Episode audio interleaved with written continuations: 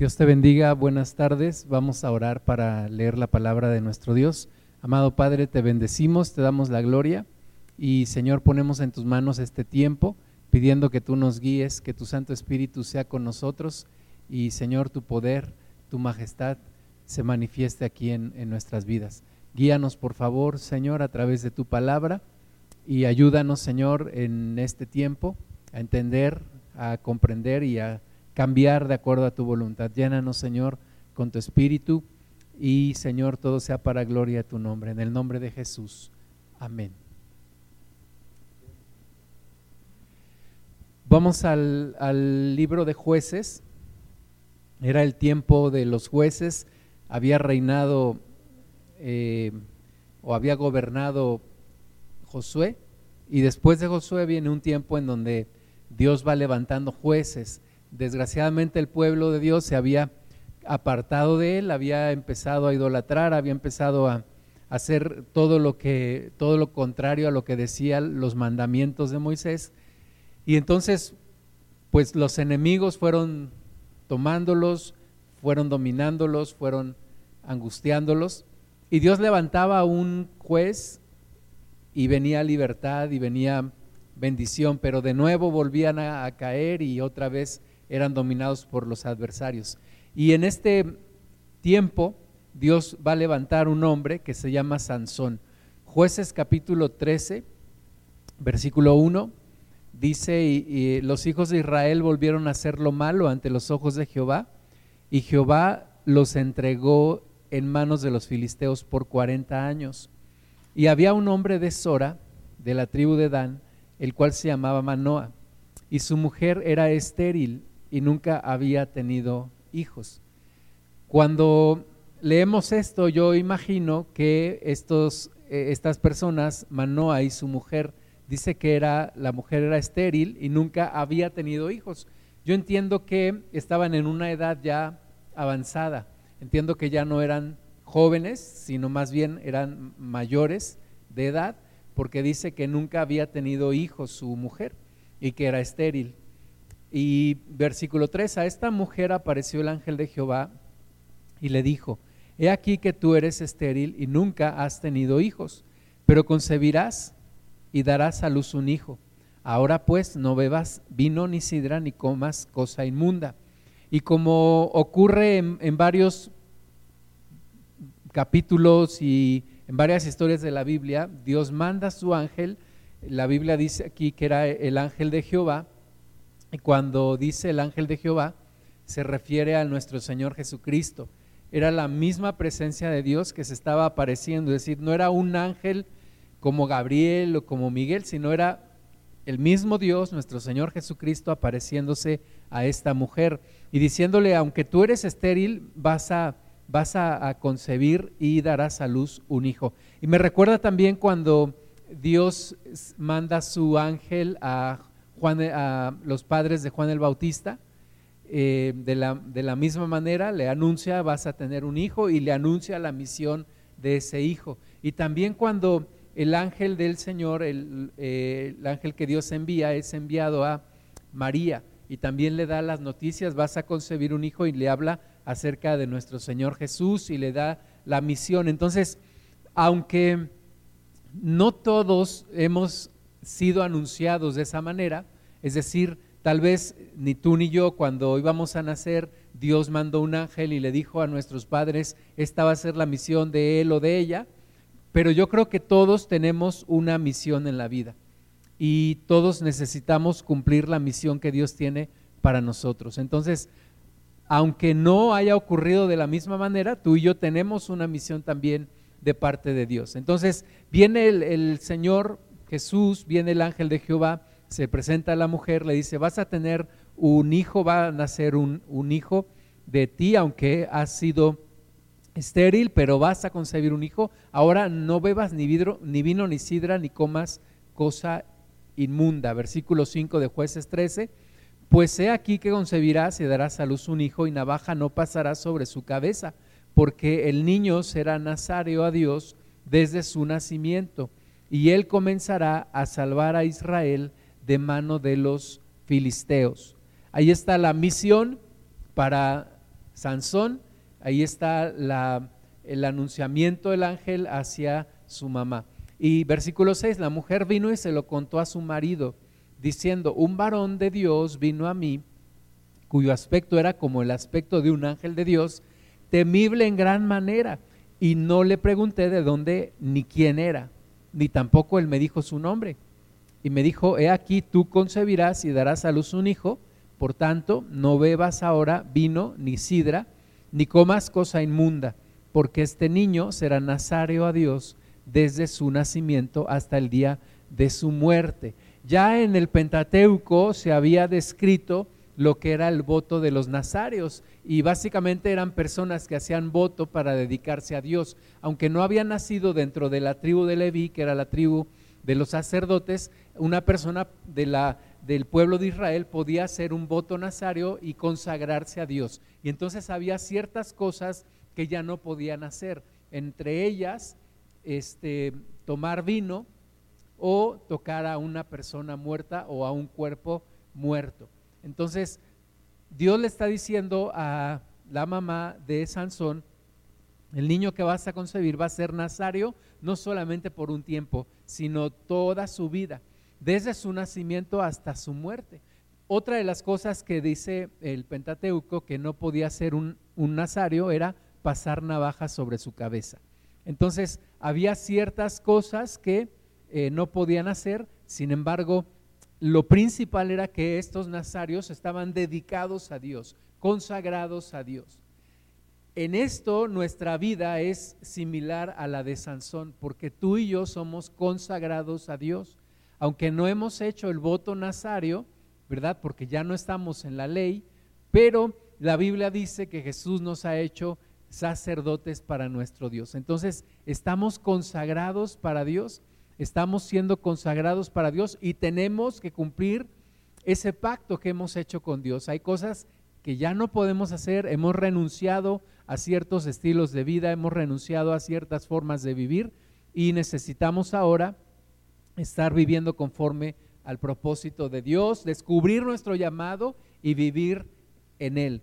Entonces, eh, la mujer le platica al, varón, a Manoa, y Manoa hace una oración a Dios y le dice, Señor, te pido que vuelvas a enviar a ese varón que enviaste y que nos explique un poco más de qué, qué va a pasar. Y entonces Dios le concede, eh, jueces 13, 11, se levantó Manoa y siguió a su mujer, porque se volvió a presentar el ángel de Jehová, se presenta otra vez con la esposa de Manoa, la mujer corre con su esposo, le dice, aquí está otra vez el varón, ven, vamos a, verlo. Y entonces va a Manoa y vino al varón, versículo 11, solamente eh, eh, Dios puede decir yo soy, en el sentido amplio de, de la palabra. Cuando Dios dice yo soy, cuando el ángel de Jehová dice yo soy, se está revelando y se está mostrando como Dios mismo. Después el varón le vuelve a preguntar al ángel, dime cuál es tu nombre. Y le dice el ángel, ¿por qué me preguntas mi nombre, el cual es admirable? Entonces, entendemos que era Dios mismo presentándose aquí, especialmente la persona de nuestro Señor Jesucristo. Entonces le dice, tú eres aquel varón, le dice, yo soy, versículo 12, entonces Manoa dijo, cuando tus palabras se cumplan, ¿cómo debe de ser la manera de vivir del niño y qué debemos hacer con él? Esas son preguntas importantes que todos los padres deberíamos de hacer a Dios. Cómo debe de ser la manera de vivir de nuestra hija o de nuestro hijo, cómo debemos educarlo, cómo debemos guiarlo, porque es nuestra responsabilidad descubrir la misión que Dios tiene para nuestros hijos y hacerla cumplir, educarlos de acuerdo a esa visión. Tú y yo no podemos determinar nuestra propia visión, nuestra propia misión de vida, sino más bien debemos descubrir la de Dios, adaptarla y encaminarnos hacia eso. Yo te aseguro que eso te va a hacer completamente feliz. Pero la infelicidad viene cuando no aceptamos y cuando no nos acercamos a los propósitos de Dios. Entonces la pregunta de Manoa es una muy buena pregunta, es algo que es correcto hacer, tenemos que preguntarle a Dios cómo debemos educar a nuestros hijos. Y entonces el ángel de Jehová, versículo 13, respondió a Manoa, la mujer se guardará de todas las cosas que yo le dije. No tomará nada que proceda de la vid, no beberá vino ni sidra y no comerá cosa inmunda, guardará todo lo que le mandé. Yo creo que tal vez ellos se quedaron solamente con esta instrucción, que era una instrucción inmediata para ese momento, decir, la mujer tiene que guardarse en esto, no tiene que comer cosa inmunda, no tiene que beber vino ni sidra, pero después en la instrucción del, del, del niño, en la educación del joven, yo creo que algo falló, yo creo que no fue educado como Dios quería, porque vamos a ver el carácter que Sansón muestra y que es resultado en, en gran parte, en mucha parte de la educación de los padres. Yo sé que los padres finalmente en algún momento tenemos que soltar a nuestros hijos, ellos tendrán que tomar sus decisiones, ellos tendrán que tomar su propio camino, pero gran parte, gran parte de nuestra responsabilidad es infundirles el temor de Dios. Así que el niño crece, jueces 13, 24, se cumple la promesa de Dios, la mujer dio a luz un hijo y le puso por nombre Sansón. Y el niño creció y Jehová lo bendijo y el Espíritu de Jehová comenzó a manifestarse en él en los campamentos de Dan entre Sora y Estaol. Entonces se cumple el propósito de Dios, este, este nuevo ser nace, empieza a crecer, Dios lo bendice y el Espíritu de Jehová, eh, el Espíritu de Dios empieza a manifestarse en él. Y nos imaginamos un Sansón como la figura de la izquierda, pero realmente podría ser alguien como el de la derecha, porque la fuerza de este hombre no dependía de su cuerpo. La Biblia dice, ahí leímos en, en jueces 13, 25, que el Espíritu de Jehová comenzó a manifestarse en él. Y la forma en la que el Espíritu de Dios se manifestaba en él era a través de su fuerza. Este hombre tenía una fuerza desmedida. Este hombre tenía un, poder sobrenatural, o sea, no era posible que con su propio cuerpo pudiera tener esta fuerza. No era resultado del gimnasio, no era resultado de que hiciera mucho ejercicio, era la manifestación del poder de Dios en él. Sin embargo, esta manifestación no era para su propio beneficio, era para traer liberación al pueblo de Dios, era para traer libertad, era para traer alivio al pueblo de Dios algo que tal vez yo creo que Sansón no entendió. Pero esta manifestación y el propósito de Dios en él no era para su propia promoción, era para servir a su pueblo, era para cumplir los propósitos de Dios. Y avanzamos a jueces 14, versículo 1, descendió Sansón a Tibnat y vio en Tibnat a una mujer de las hijas de los filisteos. Y subió y lo declaró a su padre y a su madre diciendo, yo he visto en Tibnat una mujer de las hijas de los filisteos, os ruego que me la toméis por mujer. Y su padre y su madre le dijeron, no hay mujer entre las hijas de tus hermanos, ni en todo nuestro pueblo, para que vayas tú a tomar mujer de los filisteos incircuncisos. Y Sansón respondió a su padre, tómame esta por mujer, porque ella me agrada. La Biblia dice que esto venía de parte de Dios, que él se fijara en una mujer de los filisteos y ahí empezaba también la obra de Dios. Pero vemos más adelante características de la personalidad de Sansón que ya no están de acuerdo al propósito de Dios. Jueces 14:5, entonces convence a sus padres y finalmente van a tomar a esta mujer a desposarse con ella. Jueces 14:5 y Sansón descendió con su padre y con su madre a Timnat. Y cuando llegaron a las viñas de Timnat, he aquí un león joven que venía rugiendo hacia él. Entendemos de estos versículos que en ese momento que el león viene a Sansón, sus padres no estaban con él, pero Sansón estaba ahí, ve este, este león joven la Biblia nos da dos características de este león. Era un león joven, o sea, era un león fuerte, y era un león que venía rugiendo hacia él. Versículo 6, y el Espíritu de Jehová vino sobre Sansón, quien despedazó al león como quien despedaza un cabrito, sin tener nada en su mano. Y no declaró ni a su padre ni a su madre lo que había hecho. Entonces viene una, una, una manifestación, una señal del poder de Dios a través de Sansón. Dice que viene el Espíritu Santo sobre él y entonces mata a este león como si fuera un cabrito y no le dice nada a sus padres. Entonces sabemos ahí que no estaban con él, esto ocurre, él no les, no les dice nada y descendió pues, versículo 7, y habló a la mujer y ella agradó a Sansón. Y volviendo después de algunos días para tomarla, se apartó del camino para ver el cuerpo muerto del león, y he aquí que en el cuerpo del león había un enjambre de abejas y un panal de miel. Y tomándolo en sus manos, se fue comiéndolo por el camino, y cuando alcanzó a su padre y a su madre, les dio también a ellos que comiesen, mas no les descubrió que había tomado aquella miel del cuerpo del león. Del voto de los nazarios, en Números capítulo 6, sabemos que una de las cosas que no podía hacer un nazario era tocar un cuerpo sin vida, tocar a un muerto. No podían tocarlo y Sansón se le hace fácil. Eh, si nos muestra esta, este capítulo, este, este suceso en la vida de Sansón es porque es una característica de este hombre. Él ve el animal muerto ahí, ve el panal con miel ahí y no le importa romper con el voto nazario, no le, no le importa transgredir la ley de Dios, simplemente va y lo come. Y esto nos da una de las características de la vida de Sansón. Era un hombre que seguía sus impulsos. Era un hombre que buscaba el placer sobre el deber. Era un hombre que buscaba satisfacer su carne antes que satisfacer a Dios. Y esto es algo que el mundo de hoy enfatiza.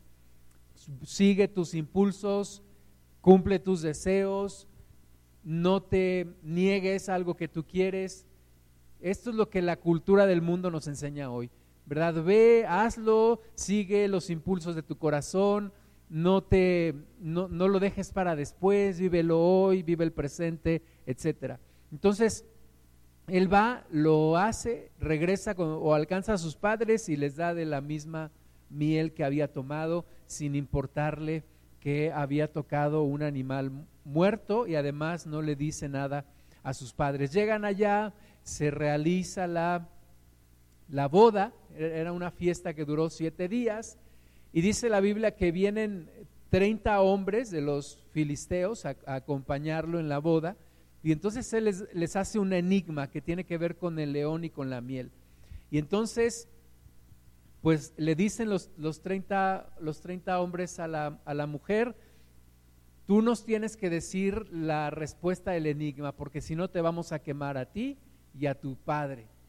Y entonces ella va y convence a, Sansón y le dice, pues, eh, declárame qué es la respuesta de este enigma que les has dicho a estos hombres. Sansón se lo dice, la mujer se lo dice a los 30 eh, filisteos y entonces Sansón pierde la, pues, la apuesta y tiene que pagar con 30 vestidos de lino y 30 vestidos de fiesta. Jueces 14, 18 Dice, al séptimo día, antes que el sol se pusiese, los de la ciudad le dijeron, ¿qué cosa más dulce que la miel y qué cosa más fuerte que el león? Y él les respondió, si no haraseis con mi novilla, nunca hubierais descubierto mi enigma. Y el espíritu de Jehová, otra vez, el espíritu de Jehová vino sobre él y descendió a Ascalón y mató a treinta hombres de ellos y tomando sus despojos, dio las mudas de vestidos a los que habían explicado el enigma y encendido en enojo, se volvió a la casa de su padre. Y la mujer de Sansón fue dada a su compañero, el cual, al cual él había tratado como su amigo. Y aquí vemos otra característica en la vida de Sansón, que es que se deja llevar por el enojo. Es un hombre iracundo, un hombre que en otras palabras no tiene dominio propio. No tiene dominio propio para tratar con la tentación, cede siempre ante la tentación, vemos continuamente su eh, apetito sexual, lo satisface como él quiere, ¿verdad? Toma una mujer de los filisteos, más adelante vamos a ver otras dos situaciones en su vida, y también se deja llevar por el enojo. Ya se había casado, ya había pagado lo que había perdido con los vestidos que había tomado de estos hombres que mató, pero se enojó tanto que dejó a la mujer y él se fue. Se fue, se regresó con sus padres. Pero entonces un día él pues se le baja el enojo y regresa a buscar a su esposa. Y va con el padre de su esposa y le dice, pues quiero ya a mi esposa. Y le dice, pues, ¿qué crees? Como yo vi que ya la habías rechazado, se la dimos a tu mejor amigo. Y entonces, pues ya, pero si quieres, toma a mi hija menor. Y entonces Sansón se enoja de nuevo. Dice la Biblia que caza 300 zorras, las ata una a otra de la cola y pone ahí unas antorchas con fuego, las prende y las echa al campo de los filisteos. Y entonces salen los filisteos, ven todo esto y dice, ¿quién lo ocasionó? Y dicen, pues fue Sansón porque se enojó porque el, su suegro pues ya no le dio a su esposa. Y entonces estos hombres van en contra del pueblo de Israel se arman, los soldados van en contra del pueblo de Dios y, dicen los de Israel, ¿qué es lo que ustedes quieren? Y le dicen, pues queremos a Sansón. Queremos a Sansón, entréguenlo y, y se acaba todo el problema. Y entonces los israelitas van, dice la Biblia que tres mil hombres van por Sansón. Sansón les dice, ok, me entrego, pero no me vayan a matar ustedes. Lo amarran y se lo entregan a los filisteos. Y entonces jueces 15, 14 dice, así que vino hasta Leí, los filisteos salieron gritando a su encuentro. Y otra vez, pero el Espíritu de Jehová vino sobre él. Tú puedes encontrar una y otra vez el Espíritu de Dios se manifestaba en la vida de Sansón. Dice, pero el Espíritu de Jehová vino sobre él y las cuerdas que estaban en sus brazos se volvieron como lino quemado con fuego, y las ataduras se cayeron de sus manos, y hallando una quijada de asno fresca aún, extendió la mano y la tomó y mató con ella a mil hombres.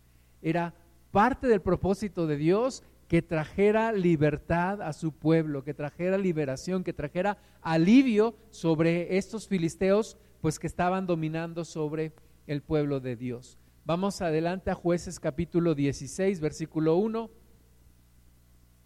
Dice, fue Sansón a Gaza y vio ahí una mujer ramera y se llegó a ella.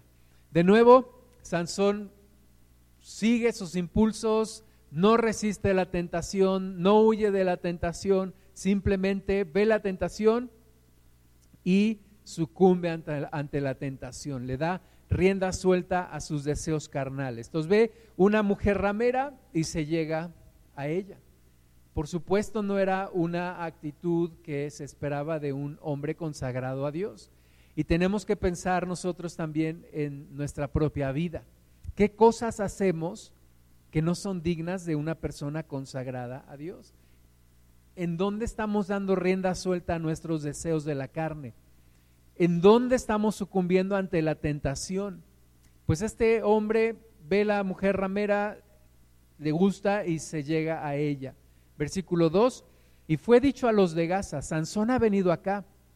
Y lo rodearon y acecharon toda aquella noche a la puerta de la ciudad y estuvieron callados toda aquella noche, diciendo, hasta la luz de la mañana, entonces lo mataremos.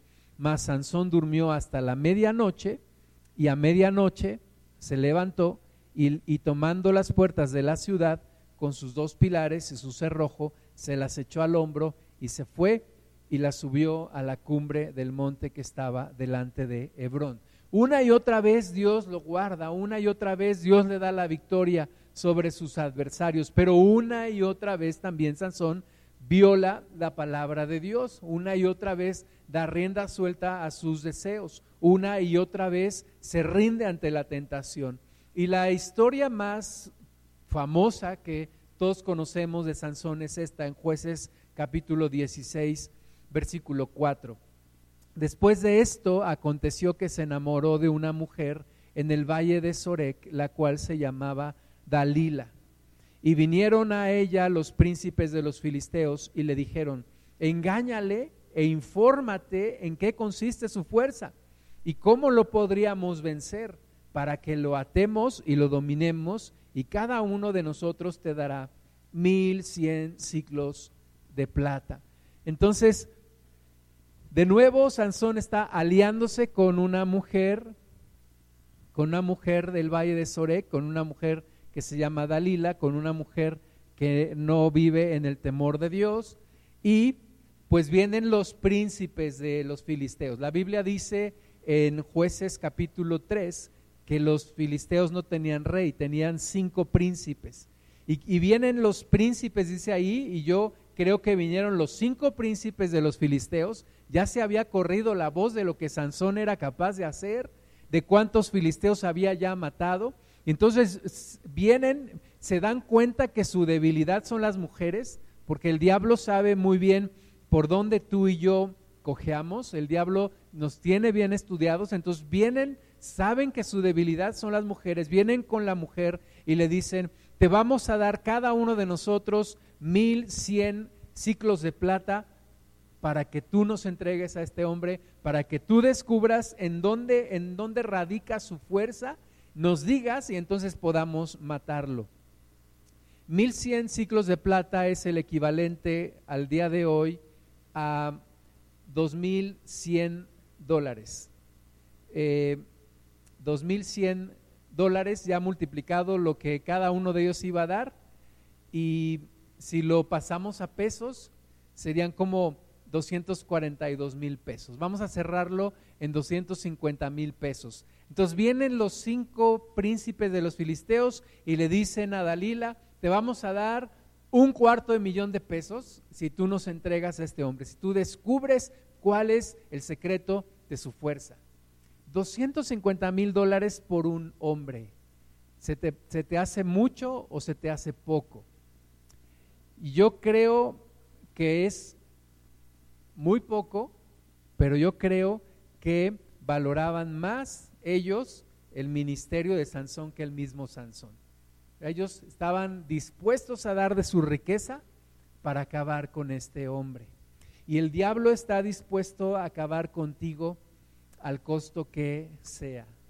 Tenemos que tener conciencia, el enemigo no quiere que se cumpla el propósito de Dios en tu vida y en mi vida. Y tú y yo necesitamos contrarrestar, resistir, pelear en contra del adversario y tener cuidado de lo que hacemos.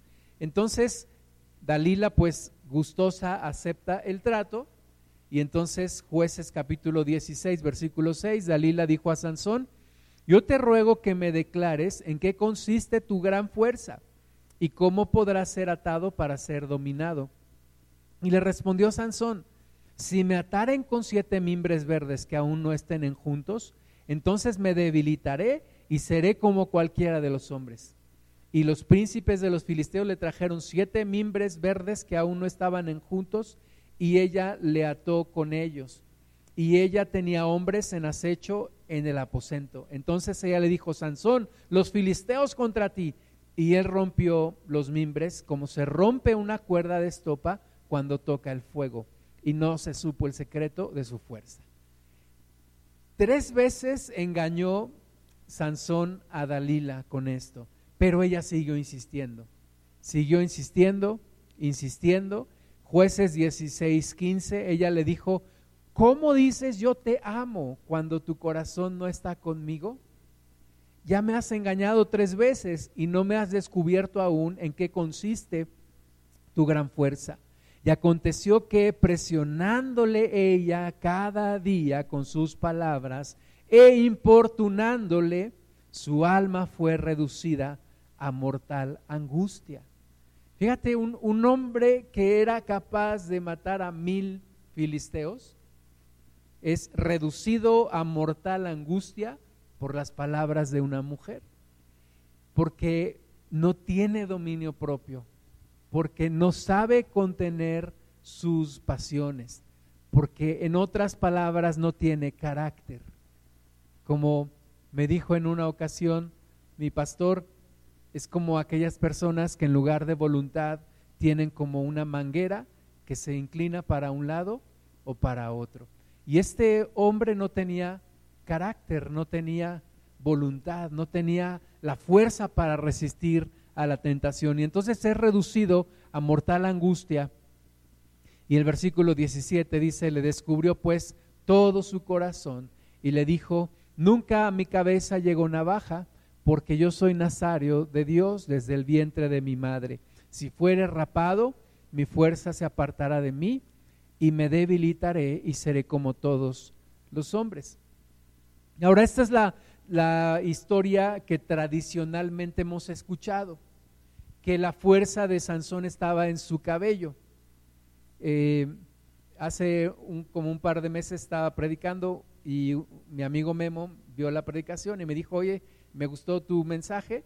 Y me dijo, pero tu cabello está creciendo y ya va a ser tiempo que prediques de Sansón, ¿verdad? Y yo le dije, no, no, no, deja mi cabello, pero no es que yo esté tratando de, ejemplificar el personaje del, del mensaje de hoy. Pero la historia tradicional nos hace pensar que la fuerza de Sansón estaba en su cabello. Lo que me sorprende es que Sansón mismo cree que su fuerza radica en su cabello. Y, yo te lanzo la pregunta, ¿tú crees que la fuerza de Sansón estaba en su cabello? ¿Tú crees que ahí radicaba la fuerza de Sansón? Él así lo creía. Y, tú y yo tenemos que entender los propósitos de Dios. No se trata simplemente de parecer, pero hay que ser.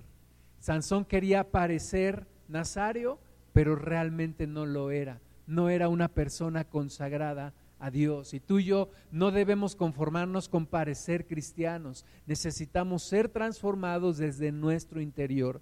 Entonces le dice esto, versículo 18 de jueces 16, viendo Dalila que le había descubierto todo su corazón, envió a llamar a los principales de los filisteos diciendo, venid esta vez porque Él me ha descubierto todo su corazón. Y los principales de los filisteos vinieron a ella, trayendo en su mano el dinero.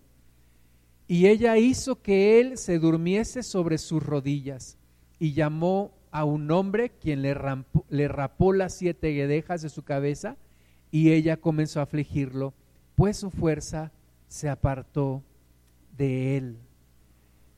Versículo 20, y le dijo, Sansón, los filisteos sobre ti. Y luego que despertó él de su sueño, se dijo, esta vez saldré como las otras y me escaparé. Pero él no sabía que Jehová se había apartado de él. Fíjate que era tan débil su relación con Dios que ni siquiera se dio cuenta que Dios ya no estaba con él. Cuán sensibles somos tú y yo a la presencia de Dios para saber si estamos apagando el Espíritu o si el Espíritu de Dios está con nosotros y está creciendo en nosotros y tú y yo estamos menguando. Entonces él no se había dado cuenta que Dios ya se había apartado de él. Versículo 21, más los filisteos le echaron mano y le sacaron los ojos y le llevaron a Gaza y le ataron con cadenas para que moliese en la cárcel y el cabello de su cabeza comenzó a crecer después que fue rapado.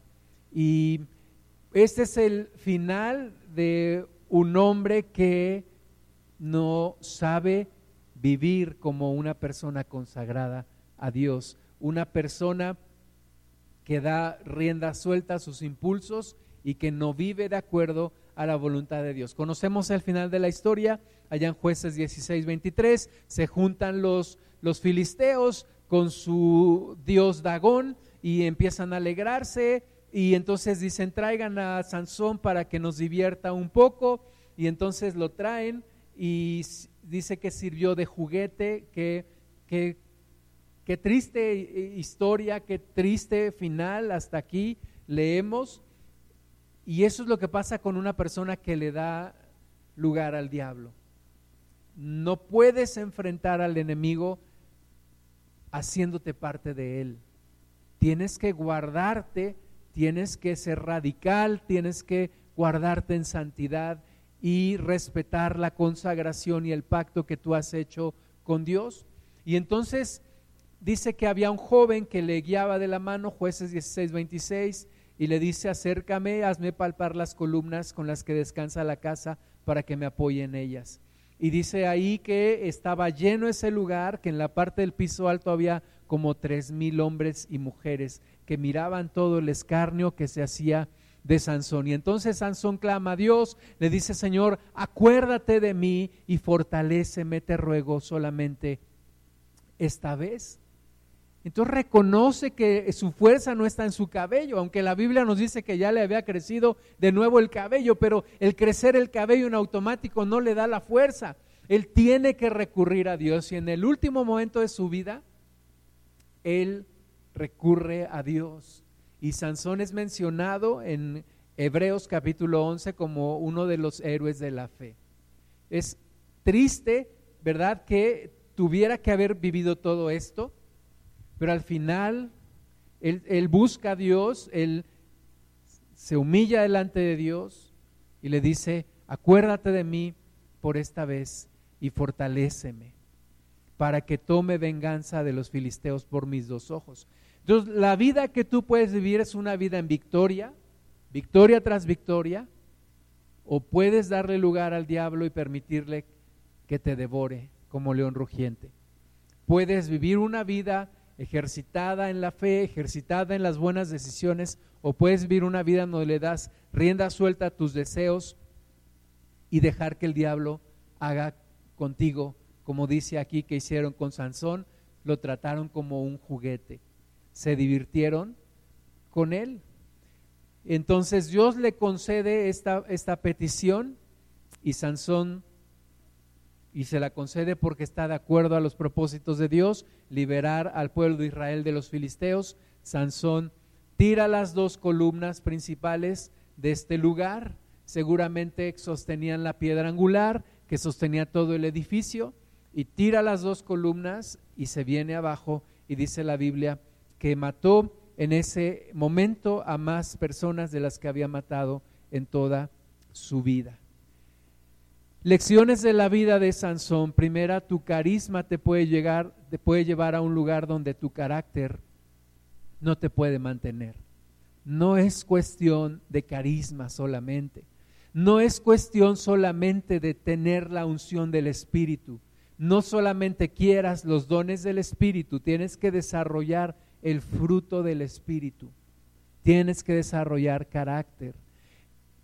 Tú puedes tomar decisiones, número dos, pero no puedes cambiar las consecuencias de las decisiones que tomas. Y a veces se nos hace fácil tomar una decisión, impulsados por la carne, pero vienen las consecuencias. Tercer lugar, vemos en Sansón el ejemplo de una persona que tuvo en poco el llamado de Dios. No tengas tú en poco el llamado de Dios. No menosprecies el pacto que tú has hecho con Dios. Tú le has entregado tu vida a Cristo.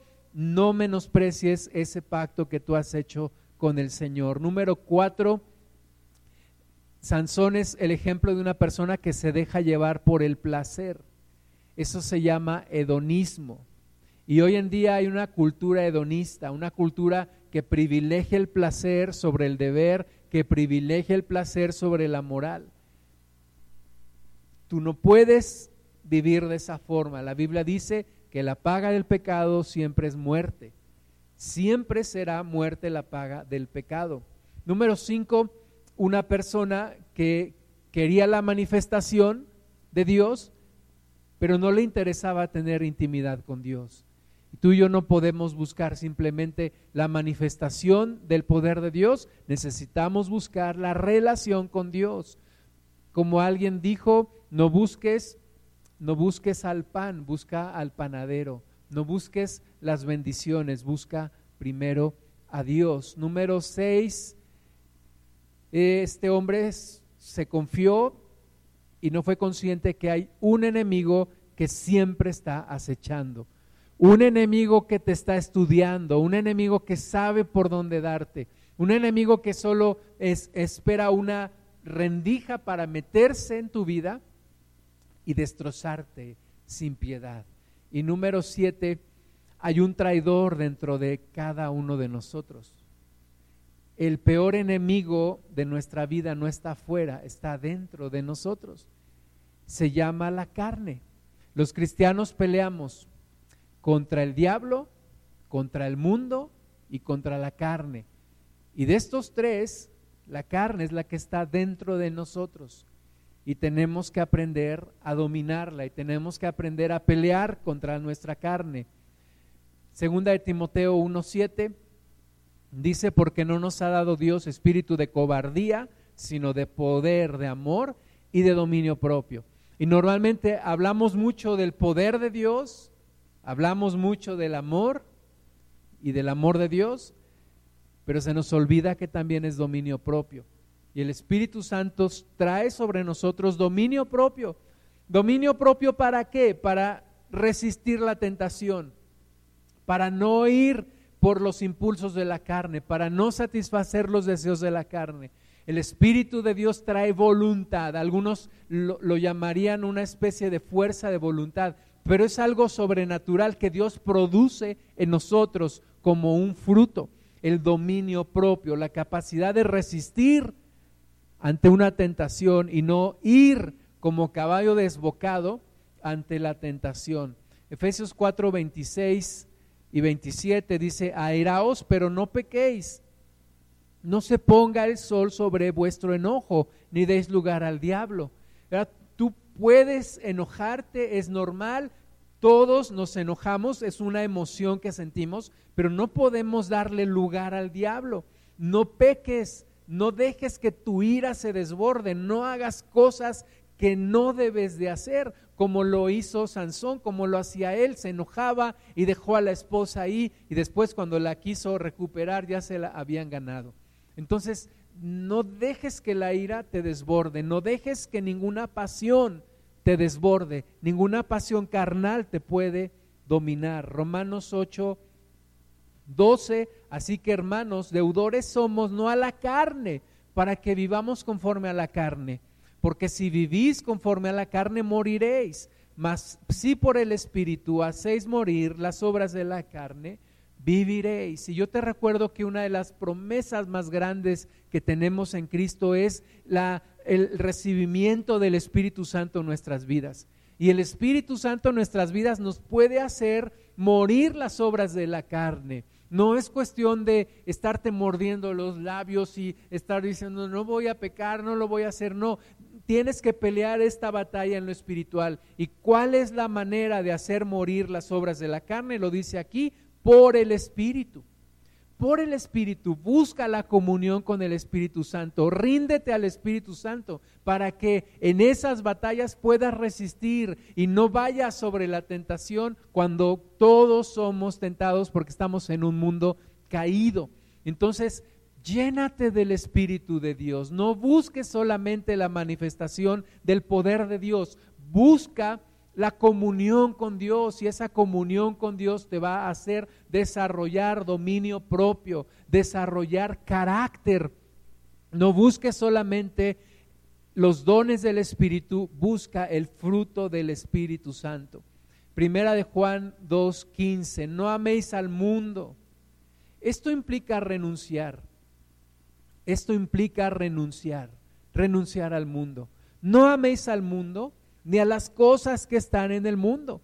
Si alguno ama al mundo, el amor del Padre no está en él, porque todo lo que hay en el mundo, los deseos de la carne, los deseos de los ojos, la vanagloria de la vida, no proviene del Padre, sino del mundo, y el mundo pasa y sus deseos, pero el que hace la voluntad de Dios permanece para siempre. El llamado es a renunciar al mundo, el llamado es a renunciar a la carne, Sansón nunca lo tuvo claro, tal vez hasta el último momento de su vida, pero tú y yo necesitamos renunciar.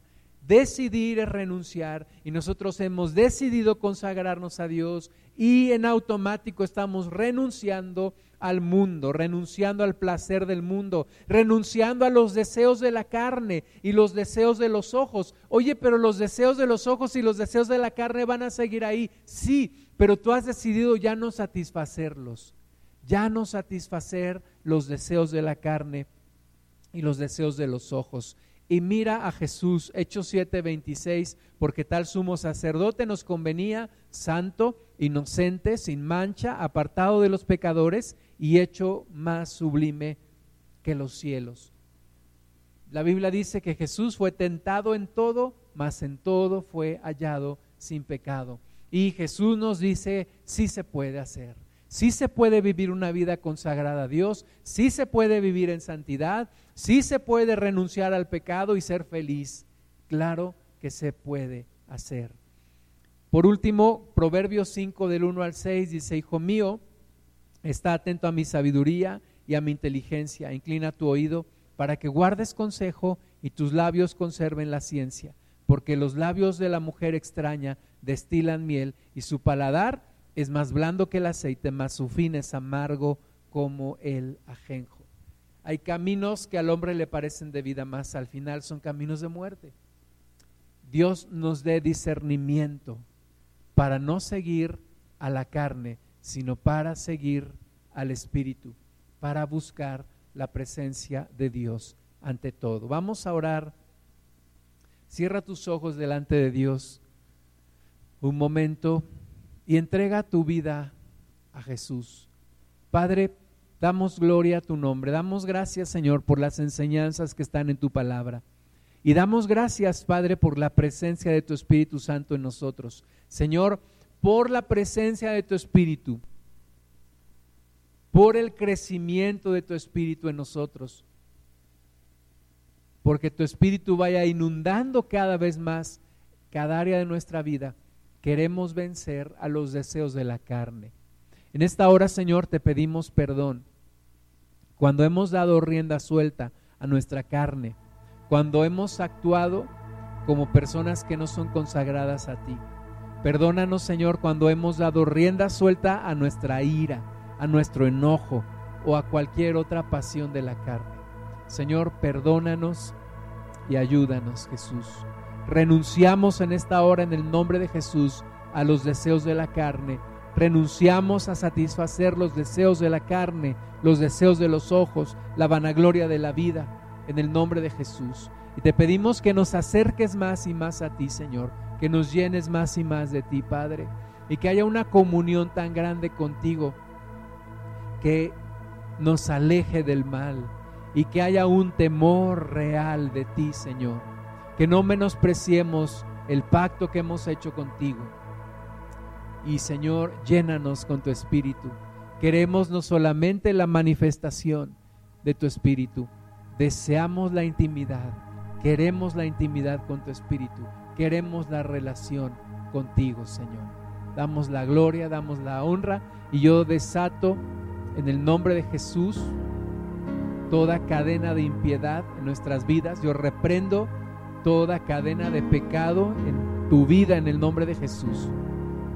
En el nombre de Jesús se rompa toda cadena, se rompa todo yugo, se pudra a causa de la unción del Espíritu Santo. Y Señor, tú nos llenes y tú nos apartes y tú nos consagres más y más a ti, Padre. Y a ti sea toda la gloria. En el nombre de Jesús. Amén.